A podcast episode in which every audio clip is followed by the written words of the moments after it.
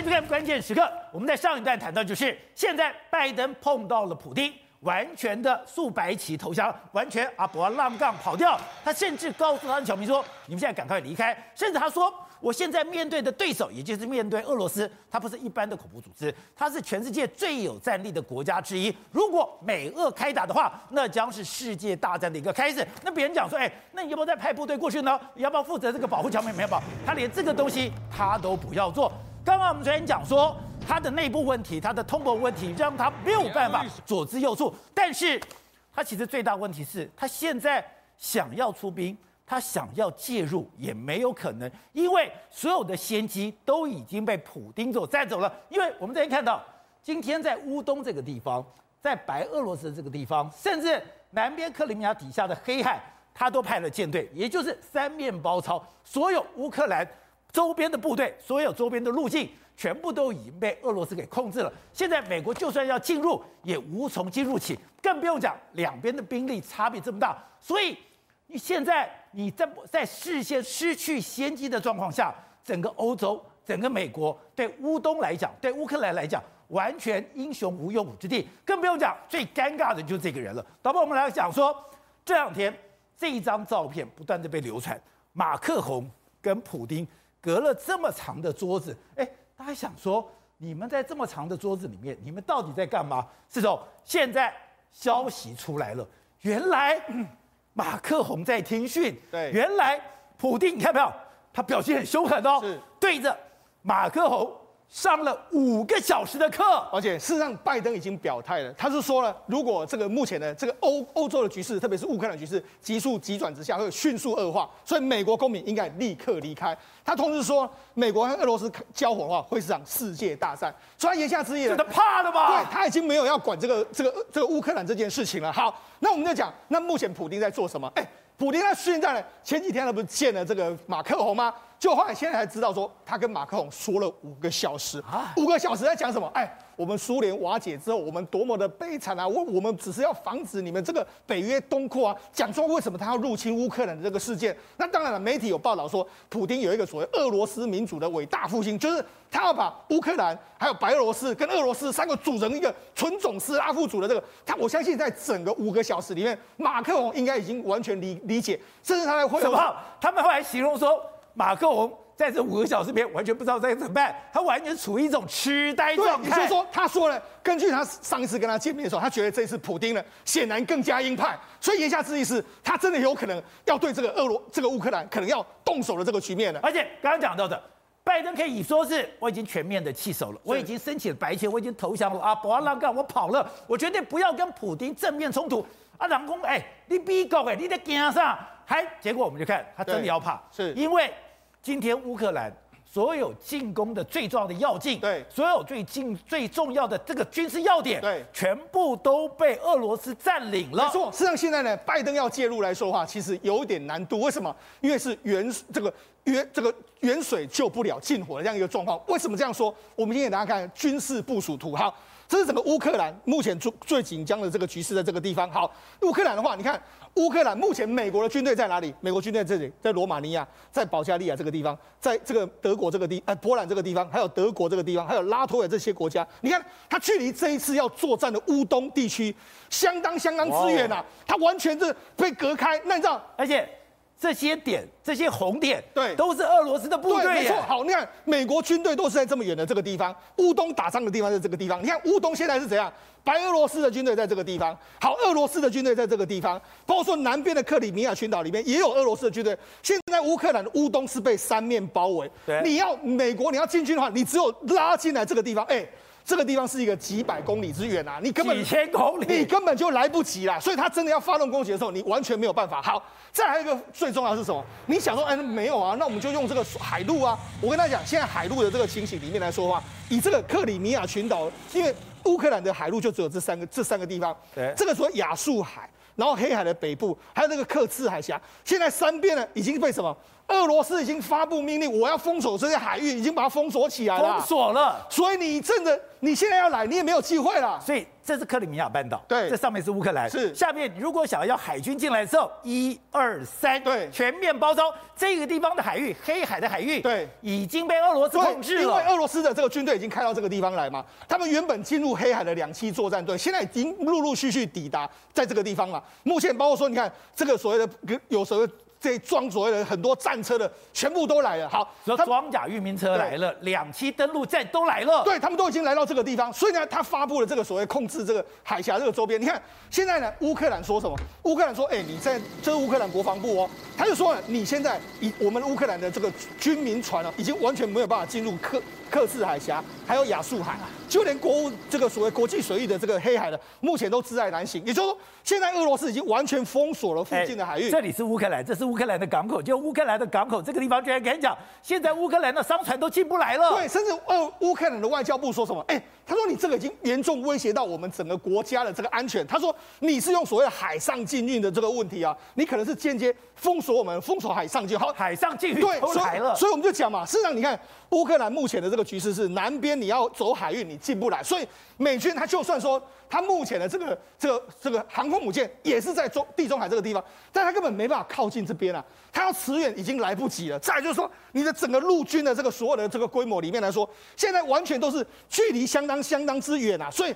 只，那你知道吗？这几天的时候，刚好呢，你看这是国际媒体曝露的一个照片。对，这照片是什么呢？这照片是目前的白俄罗斯跟俄罗斯在进行一个军演，连续十天哦，从二月十号到二十号，连续十天的叫做实兵作战操演。这个操演里面来说的话。很多这个飞机都飞到这个地方，装甲车什么都来了。那让他们演习的地点在这个地方，这个地方距离基辅只有两百公里，所以他随时之间呢，他只要一回演习一完毕，直接过去攻下基辅之后，请问你拜登你要怎么去驰援？欧洲怎么去驰援？所以为什么现在拜登只能说啊，好啦，如果真的我们希望呢，美国的这个军人能够尽快撤侨，这是他目前能够解决的唯一的方案。而且我觉得最尴尬的是，那美军不是天下最厉害的部队吗？那美军现在在干嘛？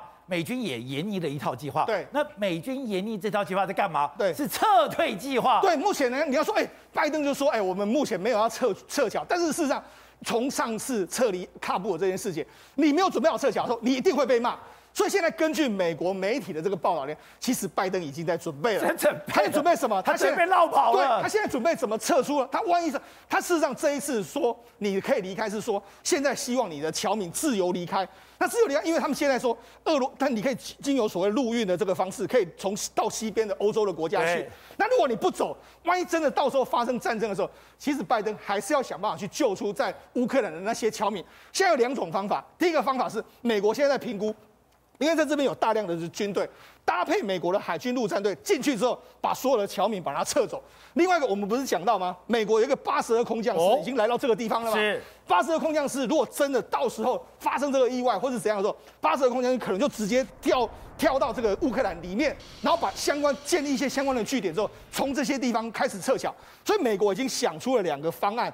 这个进进行一个撤侨的动作，所以拜登不是没有准备，只是说他已经不是在想怎么打仗，怎么跑路了，他已经在想说，哎，我的侨民要怎么撤走。所以那拜登在整个乌克兰的世界里面，目前显然了，整个掌握局势的主动权绝对在普丁的这个身上。而且你刚刚讲到的，普丁今天如果花了五个小时跟马克龙哎把俄罗斯的历史其实讲清楚。代表普京现在对他硬起来了吗？普京硬起来连是马克宏都不敢啰嗦。对，事实上现在整个局面来说的话，完全是掌握在普京的这个身上。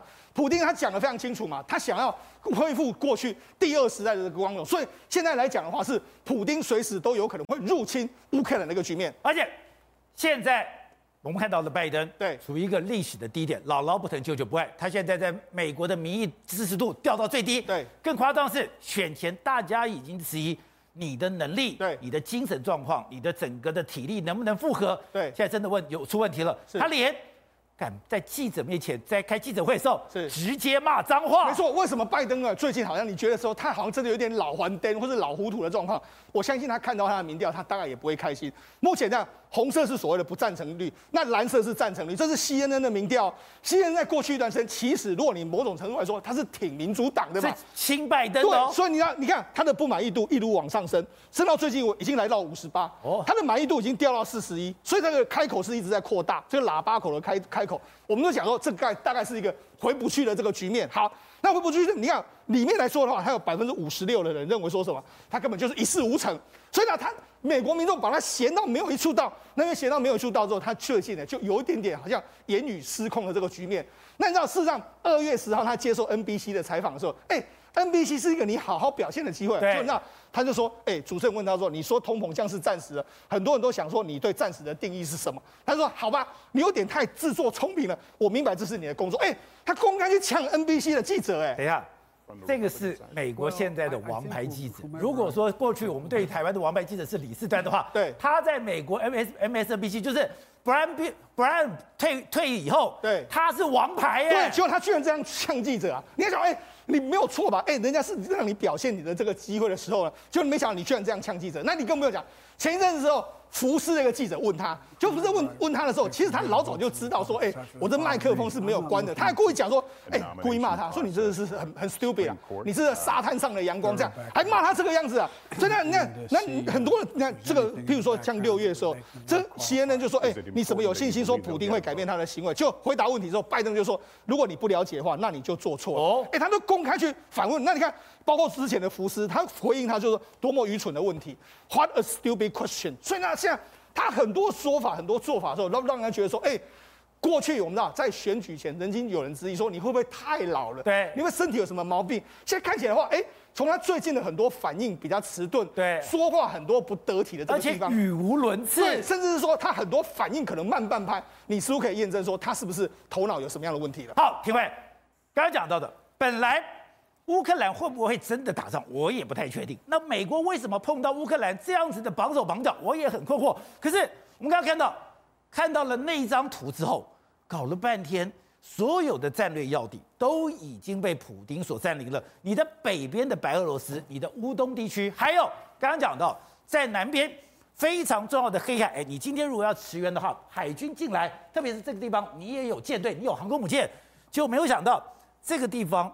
我已经把你航海封锁了，这个地方我已经成重兵了。这个地方刚刚讲到，他所有的战车部队都已经准备好。这个地方是全世界最好进行坦克大作战的地方。对，你今天 BBC 其实有到现场去做一个报道哈，其实他有发现到一件事情，就是说在乌东地区，乌克兰的士兵每个都是年轻的脸孔，完全是没有作战过的经验，所以等于是小朋友上战场。你这小朋友上战场，再对比一下俄罗斯，他现在三面包围，然后重兵摆在这里，这个普丁的决心啊，真的是不简单。因为你看到现在乌克兰也在展现说，哎，我们也有作战的实力。可是从你动作的深色程度，从你表情脸上的稚嫩程度，你不能打呀，没办法跟他打，所以变成说乌克兰要么就是马上先自己投降。要么就是什么，普丁今天就在等待，等待一个时机点，就是西方国家让他可以下台阶的时机点，那就是外交筹码的交换。所以现在问题是什么？现在普丁是要先谈判的，所以为什么现在按兵不动啊？不是说他不想打，而是在等一个时机点，是西方国家给他一个交代。这个交代是什么？你的明斯克协议呢？你明斯克协议，他今天就是向马克龙说，你基本你们西方国家就是不遵守明斯克协议，不让乌东高度自治，也就是说。这也是你自己跟西方世界的对决哦，剑已经出鞘了。如果我剑出鞘没有见血，这把刀收回来，我会自损的。没错，所以现在就是普京最害怕一件事情啊，他会不会倒这个走向赫鲁雪夫的老路嘛？就是上一次跟跟跟他讲过，就是说如果今天他如果出兵了，出兵之后不打，没有成果，没有东西拿回来，没有东西拿回来之后，他回去来讲的话，国内政敌就虎视眈眈的向着他，他怎么办呢？所以我们现在笑拜登。如果今天普丁等于说你玩了一场空，你什么也没有，最后好，大家等于说误会一场，就换我们要笑普丁了。没错，这普丁回去没办法交代啊。但是照过往普丁从两千年以后的这样历史来看的话，普丁从来没有干过一种蠢事，就像拜登这种蠢事。因为拜登你看到现在全部都在什么撇清责任，不是吗？你比如说欧洲的人员，哎，叫日本去出，你就会帮忙，然后你叫这个德国北溪二号跟俄俄国切断，然后你今天今天你派部队不去过去，不是要帮乌克兰打仗，你是在撤回自己的美侨，都不关他的事，全部都不关我的事。然后呢，这个时候普丁好像老神在在是怎样，还笑得出来。所以你可以看到一件事情，就普丁感觉好像在开绿灯给，对吧？拜登好像在开绿灯给普丁哦。但是问题是什么？普丁是傻子吗？对，普丁真的打下去的话，你知道整个国际舆论是导向来制裁普丁，不是吗？所以在制裁普丁的情况之下，美国不是又赚到，偷偷的又赚到一笔。所以现在变成说，普丁还在考量一件事情：我今天如果打。我打的话，第一个当然他马上闪电战，马上求胜。但问题是打下去之后，他的国际名声怎么去处理？他现在正在等一场说不战而屈人之兵的这种所谓的外交筹码的交换。如果没有办法换到的话，我相信这几天内可能就打了。所以你说。我今天部队出去了以后，我不可能空手而归。没错，所以你看到他今天一定要把这个乌东地区的自治、高度自治把它完完善起来。他顶多讲一句话，我就是实现明斯克协议，不是吗？这时候普丁他在法理上站得住脚，而且他为什么要跟马克龙讲那一段历史？主要的原因就是告诉马克龙说，你们千万不要小看我们俄罗斯民主。所以曾经有人。这个所谓的呃，《华盛顿邮报》其实有报道过一篇东西哦。他说，普京在曾经在二零一一年的时候跟拜登见面的时候，曾经告诉拜登说：“你我都是白人，没有错。但是你我们肤色都是白色的，都没有错。但是你的想法跟我的想法跟我们的思维完全是不一样的。所以今天普京就告诉你拜登说，我。”就为什么拜登那么害怕？为什么拜登会觉得说普丁？因为他们二零一四年也曾经交手过啊，所以他完全知道说普丁的意思。时候，对，所以为什么说美国一直在对外放声放风声说，哎，这个普丁可能会动手，什么时候会动手？动手之后会有多少难民会出现？为什么美国会一直在宣达这样的一个一个一个东西，然后叫大家侨民赶快撤走？其实因为为什么？因为乌克兰本来就是前苏联的东西，他根本就把俄罗斯锁在里面就好了。而且如果甜头给普丁吃的话，说不定他还可以换得中俄之间的。一个这个矛盾。好，董事长，现在有两个人最尴尬，被全世界笑翻了。一个当然就是拜登，第二个马克宏千里迢迢跑到了克里姆林宫，坐了这一张长桌子。大家想，你跑去那边坐长桌子，结果搞了半天听训五个小时。而且在上一段谈到是，哎，我看了这张图，我才知道你上里上一段讲的多恐怖。原来我在乌东，我在白俄罗斯，我已经有大量的坦克部队。坦克部队这个地方是最好的平原，一马平川，我可以在一天的时间内就把基辅给拿下来了。对，这个里面哈，其实最丢脸的是拜登，因为拜登在整个现在目前全世界的亮点是什么东西？全世界的爆点是什么东西？乌克兰，乌克兰，他在乌克兰里面完全缺席嘛？那乌克兰缺席跟前面阿富汗逃掉嘛？但这些事情的态度都是说，他的表现他的懦弱跟软弱，但是一直在这奇奇怪怪在亚印太地区搞来搞去，他的这个国务卿跑到斐济去，跟这事什么关系？没有关系。重要舞台你缺席了，等于你放弃领导。你当你放弃领导以后，你如何能够扮演所谓的世界的霸权的角色？所以这，等于说这件事情已经让拜登、让拜登政府、让美国政府放弃担任世界霸权角色，所以全世界已经进入一个。多极或者是两极化的一个可能性。哎，你在阿富汗这样仓皇撤军，已经被人家看破手脚。如果在阿富哎乌克兰又这个样子，不，乌克兰没有，如果已经事实，他已经退，他已经退出了嘛，他退席了嘛。现在目前在行使所有的外交斡旋的领袖，全部是欧洲领袖嘛，对，就完全没有这个美国的空间嘛，这个很简单嘛。那现在第二个。马克宏所不，马克宏跟他的谈话的这五个小时内容讲什么东西？其实关键就是刚刚廷辉讲一个很重要的关键，因为这个俄罗斯普丁的概念里面，他是什么民族？斯拉夫，他是斯拉夫民族。我请问你很简单的概念，欧洲人是 y a n g l o s a x o n 对不对？哦，就用欧洲人有没有认为斯拉夫民族是欧洲人？不是吗？当然不是啊！哦，斯拉夫民族最早是被谁统治的？被蒙古人统治两百多年嘛，清查韩国，你记不记得？这是清查韩国的。清查韩国，清查韩国就是东斯拉夫、西斯拉夫、南斯拉夫，整片斯拉夫民族全部是蒙古人统治两百多年。那个时候的统治俄罗斯的国家叫什么国家？基辅公国。基辅大公国，所以基辅大公是统治俄罗斯的民族。俄罗斯当时很落后，基辅非常的旺盛，因为基辅有很多商业的行为，还有蒙古人带来很多的利益。所以这个是历史的痕迹，所以他们都是同一个民族，你知道？他要跟他讲这个东西，你知不知道？所以我不可能和你公共的耍嘛。这第一个问题，大家不知道他的历史背景嘛，就跟什么很多人讲说台湾是中国一部分的概念嘛，所以很多问题这个民粹主义或者民族主义之后，他没有办法退，普丁退无可退，你知道吧？因为他还干到二零三五年，他这个退的话，他就完蛋，他下台，所以他一定会打，所以欧洲人认为他非打不可。但是廷辉刚刚讲句话对的，不战而屈人之兵，那他要什么东西？他很简单嘛，他这一次全盘解决嘛，对，要什么？要乌克兰投降嘛，是因为这个泽伦斯基这个总统他是个艺人，你知道吧？他是个演艺人员出身，他是个喜剧演员出身，他他是个老板脑筋不清楚的家伙，他全世界都得罪了。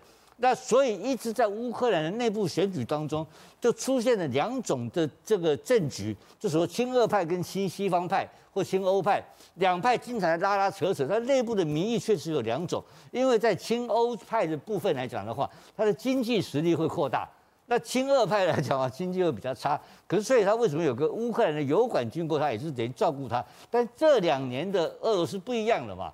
这两年俄罗斯实力雄雄厚，赚到钱了，所以他很简单，他非要干你不可。他这个事情不是军事解决，他是变成军事做基础而又外交解决，基本上就是收回乌克兰。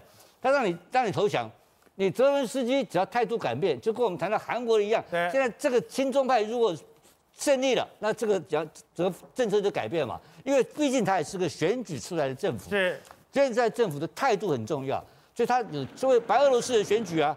选出来是亲俄派嘛，所以他亲俄派成成功的话，他就等于收回了。然后这个时候来讲哈，就逼到你欧洲电视出洋相。然后还有一个第二个更重要的，就是他的天然气嘛，他天然气控制欧洲百分之四十啊，他马上把把俄乌克兰解决掉之外，还有一个就是他的北溪二号嘛。对，所以这两个全部拿到。那另外一个就是，拜登现在真的有这么惨吗？他在国内现在已经姥姥不疼舅舅不爱吗？他的民调，你说他第一也就算了。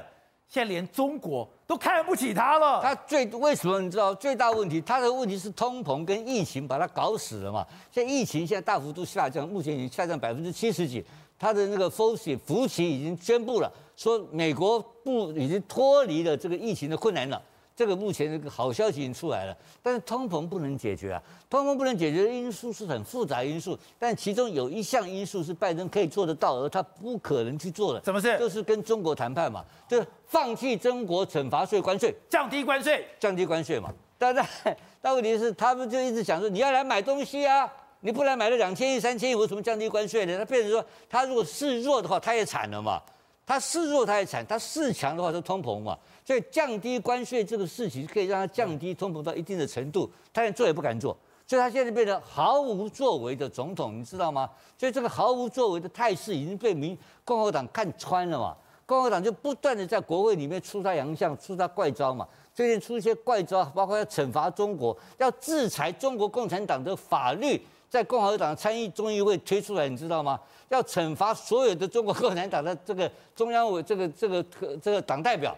怪里怪气的事情在美国国会通通发生了，全部在造反他，所以拜登现在情况非常非常的不好。知道现在拜登的气势这么弱，难道中国真的完全不甩他了吗？最近一个报告出来说，本来不是他对他有一惩罚性关税，中国也承诺说，哎，我要买你很多东西。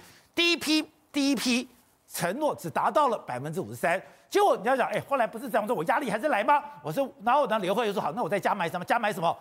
一毛都没有，一毛都没有，一毛都没有，代表。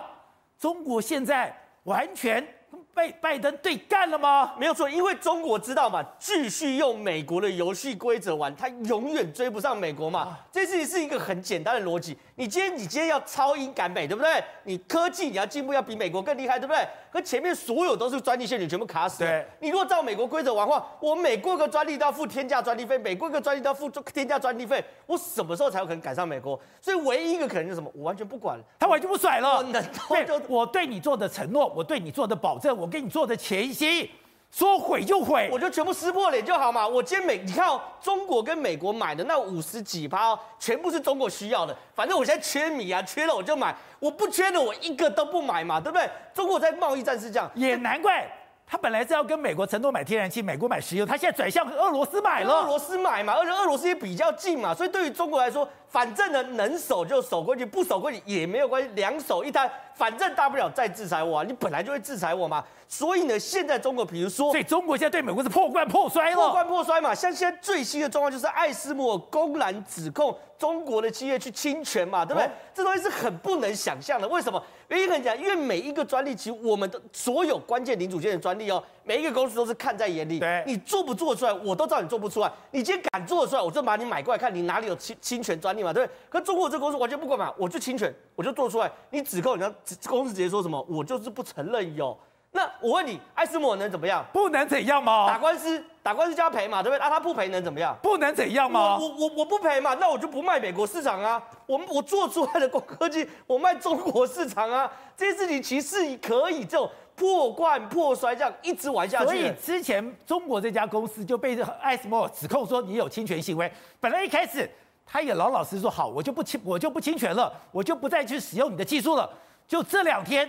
他公然又毁约了，我就问一个简单事：如果今天科技美中国跟美国破罐破摔到最后结果就是中国完全不管国外市场，我只持这十三亿人的市场，他可以被侵权？耍狠了？当然可以啊，当然耍狠了，我全抄。我跟你讲，我艾斯莫去抢都可以抢过来嘛。这这个事还没有走到这一步，可问题是哦，我们看到一个状况就是中国不是开始要盘点自己到底有哪些卡脖子技术吗？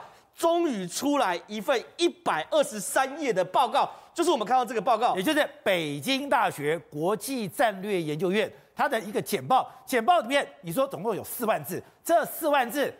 把中国跟美国的技术一个一个对比，第一个有领先的，有并肩的，还有落后的。我看完之后，我也觉得中国要破罐破摔，因为他根本不太可能在美国游戏规则上突破这件事。我先讲哦，这个北大的战略所不是二百五的所，也不是一般的所，也不是因为北大所以了不起哦。他的名誉院长叫做戴秉国，是谁？戴秉国，那个时候杨国务委员，对杨洁篪的角色，所以他是非常具有浓厚官方色彩。不是，他可以怎样？你知道吗？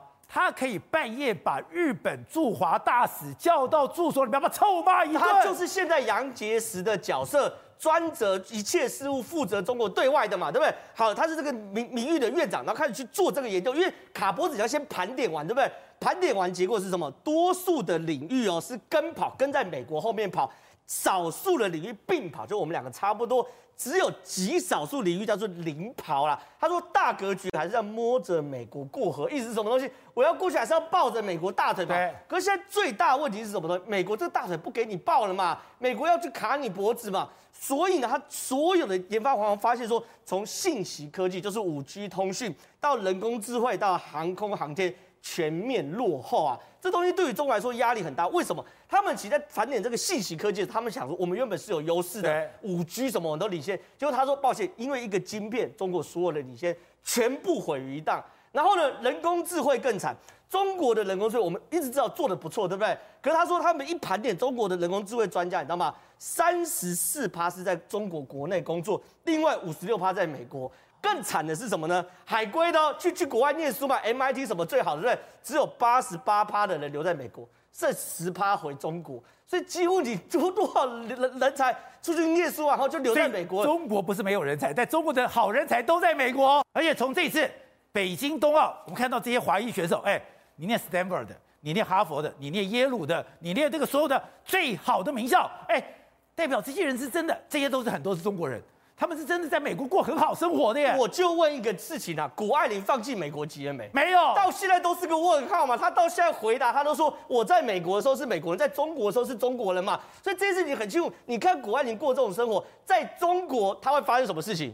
共同富裕，马上就叫你共同富裕嘛。所以其实整个环境上还是有很大的差别嘛。所以对于中国来说，你看我刚刚盘点的所谓信息科技。人工智慧的人才，还有航，这是他在美国过的生活。他在美国过的生活啊，你看在游艇上面啊，然后去杜拜，对啊，在杜拜游艇上，然后去那边玩水啊，等等。哎，可是习近平现在搞共同富裕，哎，马云都还要穿破衣服出来，所以其实整个环境上，对于一些愿意去有能力在美国讨生活的华人来说，回到中国是有抵触，情感上的抵触的。还有一个重点，航空航天。航空航天部分，它这个报告写得很清楚，叫做一超多强。什么叫一超强？美国叫做超强，多强是中国、俄罗斯、欧洲跟英国叫做多强，但是完全不同集聚的。所以你看完这些系列之后，很简单嘛，我中国很清楚，我如果继续按照美国规则，我永远不可能追上美国。对，董事长，这个报告很重要吗？而且它是由北京大学国际战略研究所的出课题组出来的。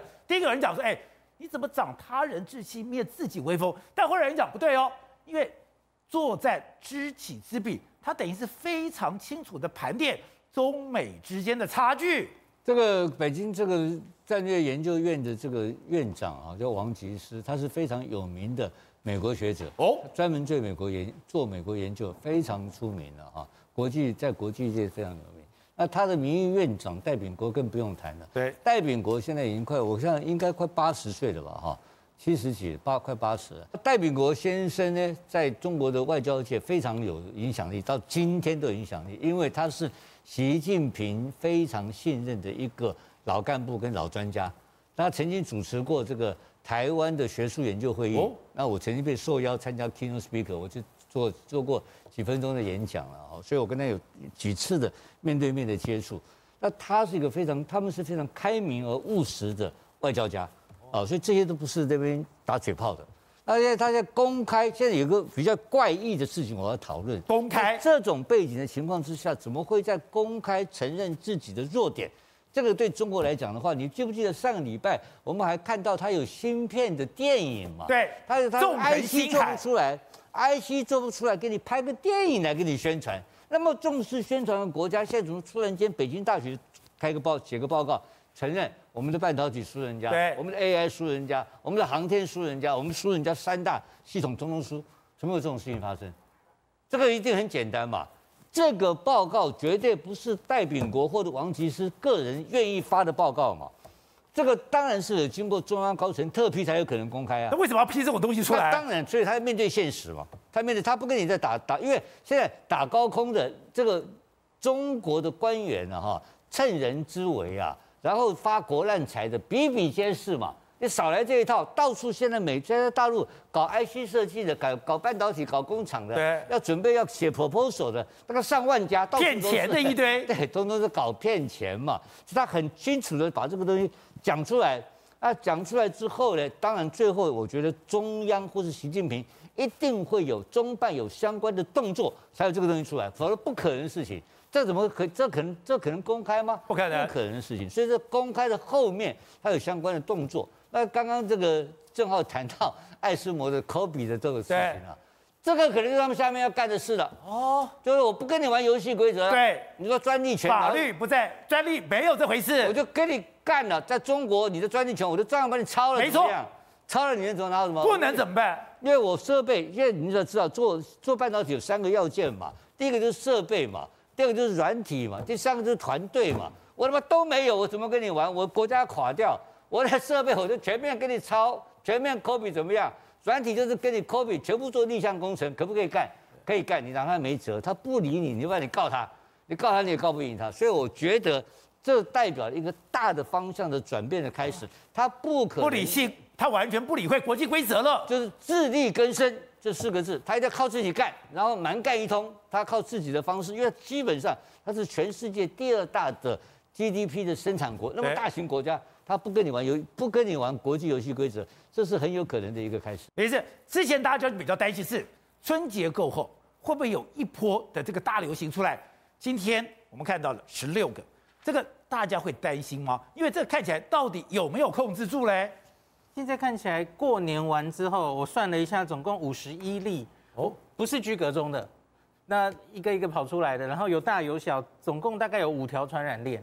那是跟原过年后五十一个，对，总共已经五十一个了。那最多的其实就是一个已经到二十例的，叫做高雄情侣，原来只是一对情侣，然后互相再看到三个家庭，然后工作又到砂石场去，今天一口气增加十二例。它还在发展中，还在发展。这个是昨天八例，今天十二例，就已经二十例了。然后第二个就是大家知道新北的那个联谊电子厂，对，十五例。那今天没有增加案例，就是也许这个打击范围比较小啊。然后因为他们都是，我看他们公布的足迹其实都相对单纯，对，而且他们都移工，没错，就是移工嘛，哈。那应该比较年轻，然后比较不不容易重症，大家不会太担心这个。那可是另外还有一个，都是跟过年。来往回娘家有关的哦，比方说高雄有一个跨县市的家庭回屏东娘家，各自住在新北、高雄，然后还有一起去苗栗、去冈山玩等等哦。这个当然现在足迹在陆续公布，当然大家也会有点担心，这个会不会呃也足迹的关系散出去比较多？好，那另外现在有两个东西，第一个是、嗯、好像在口服药越来越多的厂商发展出来，比如辉瑞就说有一个口服药，我们现在也买了，有了口服药。会不会就像克流感一样，我就不用那么担心了？另外就是我们的中研院说发展出来一个 mRNA 的疫苗，我说这个是天下最好的第三剂，打了以后什么都可以打。我先说口服药好了，口服药这个我们目前进的不多，所以呃我们只有进大概两万五千例呃剂的用用量。那所以假如案例真的指数型上升的时候，这个。备备库可能不够，可能要多进一点，多买一点口服药。可是口服药真的有用吗？有用，它在临床试验里，它是用在有重症风险因子的人，它可以辉瑞的药，我们买的比较多的，它可以大概八十八 percent 预防你进展到住院跟重症。然后莫沙东的稍微逊一点，大概三成，可是都不错啦。就是口服吃，你在有症状五天内吃就好。对，那所以。相比于原本用打针的药，当然是方便很多。